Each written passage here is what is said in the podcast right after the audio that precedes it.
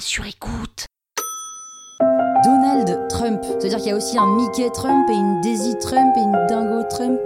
Vous écoutez Krusty Celebrity, le podcast qui parle de. Bah, enfin, de célébrité, quoi.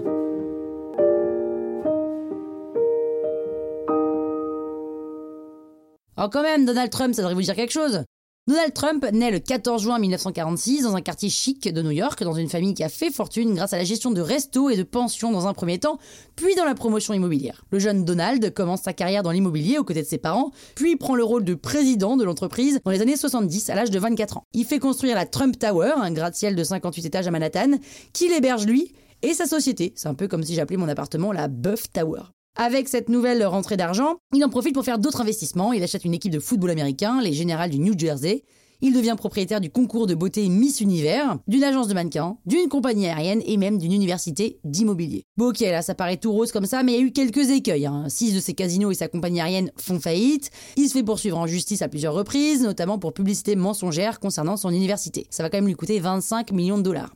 Dans les années 80, les Américains s'intéressent à lui. Il fait la couverture de magazines, il sort des bouquins qui fonctionnent plutôt bien, et fait même des apparitions dans des films. Et notamment dans la scène de Maman, j'ai encore raté l'avion. Il fait en sorte d'être très médiatisé et annonce tous ses nouveaux projets en faisant des caisses. Et dès ce moment-là, il s'engage en politique. Mais c'est un peu une girouette. Un coup il démocrate, un coup républicain, et toujours en opposition avec les présidents du moment. Et en 2015, il annonce sa candidature officielle à la présidentielle avec son slogan Make America Great Again. Alors il est au début à moins de 5% dans les sondages, et puis on lui prête pas trop attention, il a un discours politiquement incorrect et qu'il assume complètement. Il est anti-immigration, il tient des propos sexistes, du genre euh, quand on est une star, les femmes vous laissent les attraper par la chatte. Et aussi des propos racistes, comme le refus de faire entrer les musulmans sur le sol américain. Et puis pour lui, le réchauffement climatique n'est qu'une rumeur lancée par les Chinois pour ralentir l'Amérique dans sa productivité. Mais Énorme surprise, il est élu face à Hillary Clinton en 2016. Et chose quand même très très rare dans les élections américaines, les grands électeurs ont élu Trump en majorité. Mais Clinton a remporté le vote populaire avec presque 3 millions de votes de plus que lui. La presse en revient pas, elle avait clairement sous-estimé son influence. Et durant tout son mandat, Trump enchaîne polémique sur polémique sur polémique sur polémique. Il y en a tellement que c'est difficile de toutes les lister ici.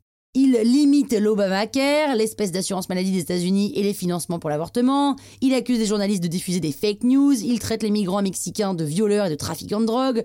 Bref, on retient aussi des choses originales, hein, comme sa politique très protectionniste, son rabibochage avec la Corée du Nord et sa gestion de la crise du Covid, notamment quand il avait suggéré de s'injecter du désinfectant au début de la crise. Bref, il laisse sa place en 2021 à Joe Biden.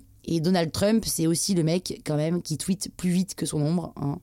Euh, tellement vite d'ailleurs qu'il en a été banni. Croustille, hein? La toile sur écoute.